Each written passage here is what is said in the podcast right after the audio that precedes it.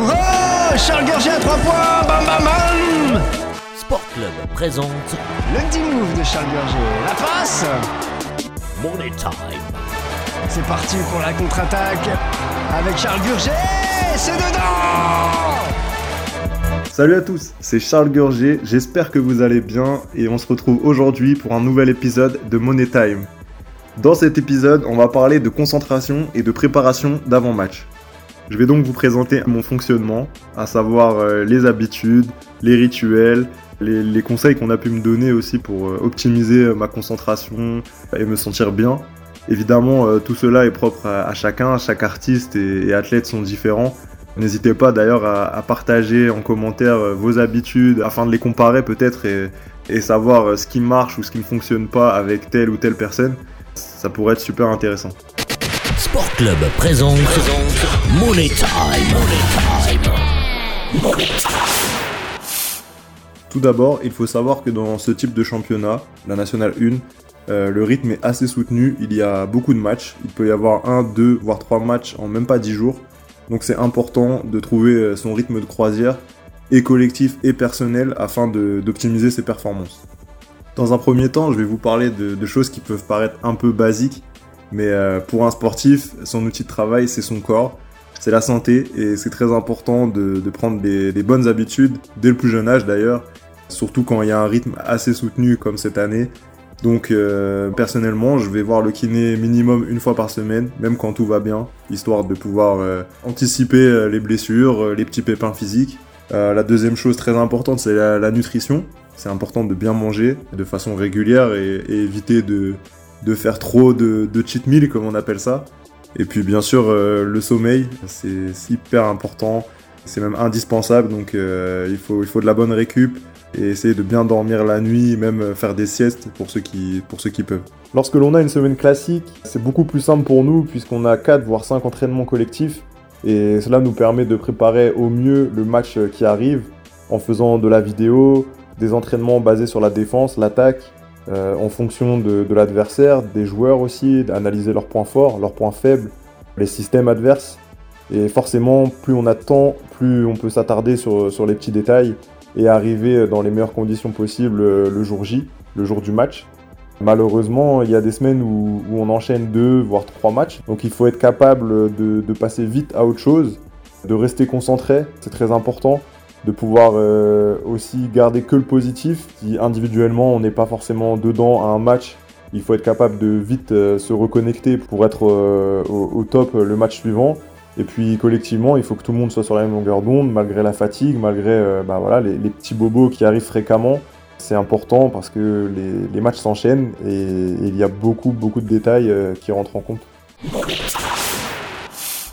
Si l'on parle de préparation mentale, pour ma part, c'est plus euh, le, jour J euh, où, je commence à rentrer dans ma bulle avec quelques habitudes, notamment voilà, la, nutrition. J'essaie de manger un peu décalé parce que je connais mon corps et, et je sais qu'il faut que je mange euh, à une certaine heure pour que à 20h ou à l'heure du match, je sois, je sois au top.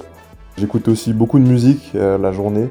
Je fais mes, petites habitudes, euh, notamment, euh, voilà, j'aime bien, euh, quand on est en déplacement, je fais rarement la sieste. J'aime bien visiter un peu la ville où on est. Pareil, hein, quand on est à domicile, j'aime pas trop dormir le, jour J. Je sais qu'il y, a- beaucoup de joueurs qui, pour eux, la sieste est indispensable. Moi, je, préfère être, actif et, pas voilà, rester sans rien faire. Ensuite arrive le, bah, le moment du match, où là, ça va faire quelques heures que je suis dans ma bulle. Et euh, quand on arrive euh, voilà, dans les vestiaires, euh, on se change. Moi, j'ai toujours euh, la musique dans les oreilles. On change, on se met en tenue. Je sais qu'il y a, quelques petits détails que je fais tout le temps, euh, que ça soit, euh, ça peut paraître un peu superstitieux, mais euh, c'est vrai que c'est important pour moi, voilà, de toujours mettre euh, la chaussette gauche avant la droite, le, le short d'une certaine façon, etc. Donc ça, euh, ça, je sais qu'on est beaucoup à avoir ce genre de toc entre guillemets.